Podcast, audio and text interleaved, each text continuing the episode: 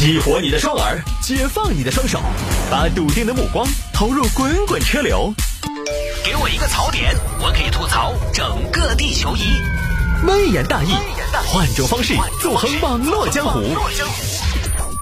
欢迎各位继续回答今天的微言大义。有听众朋友说，摆下注销贷款账户是新的诈骗手段。这个事情呢，时间的关系我就不多演了啊，说一下咋回事。这个主要针对的是九零后的大学生朋友，呃，因为八零后呢，基本上你就上大学你基本上都毕业了，九零后呢确实还有没毕业的，就是一个警示。最近呢有骗子说啊，我们是京东金融之类的，因为你们有些贷款账户需要注销，所以呢你要手动注销。啊，什么你不会手动，手不会动？那行我教你，你按我的来。比如这儿一个李先生，他是在大学有个两千元的教育贷款额度，注意是额度没用。骗子跟他说，现在要把这个额度收回，你要把这个学生贷款账户注销，如果不处理会面临罚款。本来这个小伙子呢很警觉，对吧？但是对方呢对于他的信息很了解，国家政策也确实有，那边还出示了身份证和工作证等等照片。慢慢的小伙子信了。好，那这个账号如何注销呢？需要清空信用额度。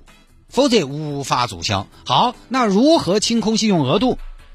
哼，这个骗子的狐狸尾巴在这儿哈，他要你把它带出来，把你的信用额度用掉，然后再咋个咋个操作，在中间还要过一手，过到这个自称是工作人员的手上。这个骗子具体咋说服这个小伙子呢？也不清楚细节，但是这个很有问题。我没用过这个额度，额度原封不动，我又没欠钱，为什么我注销账户还要带出来提现？你注销信用卡都都要啥子？都要把这个，对不对？它不是这么逻辑嘛？注销信用卡都要你把所有的欠款还完了，然后你才能注销。我这个额度我又没用，我注销直接注销就完了，为什么还要带出来提现？有毛病啊！就这种情况，如果真的是要注销，那我不欠你钱，你直接京东，比如说，当然这个是骗子打的名目是打的旗号是京东金融，不是京东金融的事情，就是你直接京东金融把额度给我关了就可以了嘛？为什么还要贷款出来过一手？你系统可以做的事情，为什么还要一对一的人来操作？人来操作不要效率的吗？对吧？最近那个房贷换毛，所谓的 LPR，你看那么重要的一个事情，我也没接到银行的人工电话，最多就是在他那个 APP 上。首页有个专题，哎，换不换？换不换？你要换嘛，你就点，也没有人通知你，对不对？这个东西人工电话一个一个来打，两千的额度还要提现转账给这个所谓的工作人员来给他操作，这不麻烦的吗？No trouble 吗？真要是注销账户没欠钱的，全部系统直接给你注销，取消额度就完了。欠了钱还。没还的啊，然后可能再来人工催收，所以这儿我跟大家分享一个经验：现在给你打电话的很多都不是真人，真正的客服没那么多真人。你现在打各种各样的运营商的电话，打银行电话，打什么运营商的电话，你要找到一个活人，那基本是五六步，一分钟之后的事情。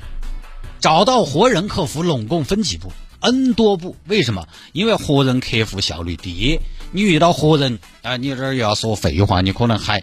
要打个野招呼，啊，机器人你就不得嘛？找个活人多难？注销你一个两千额度没有用过、没有欠钱的账户，我要派个真客服给你打电话，然后要加微信提现转账。京东如果是这个效率，早就垮杆了。所以现在大家接到这种人工打过来电话，你要想一下啥子事情值得派个活人来给我打电话，合不合理？如果用人工智能就解解决的事情，是不会让活人给你打电话的。活人好贵嘛，不要钱的说。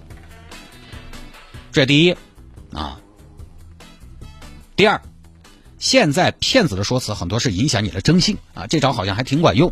大家一听，普通老百姓嘛都遵纪守法的公民一听，哦哟，哦上征信，哦这是法院要给你传票，哦船票，诺亚方舟吗？啊，哪哪条船？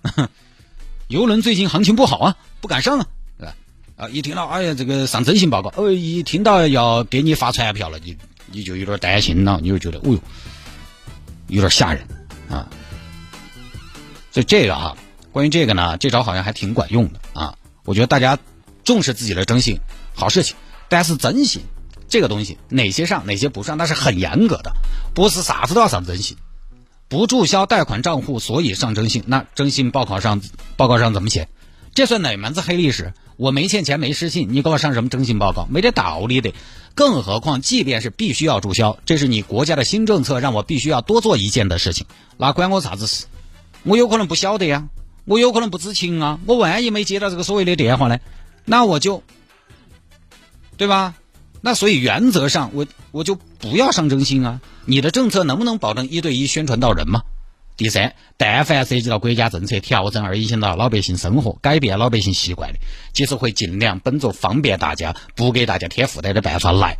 现在是提高社会活力的阶段，刺激经济发展的阶段，麻烦了就是低效，麻烦了就是提高成本。最后呢，千不该万不该，不该给这个人账户转钱，这个保证。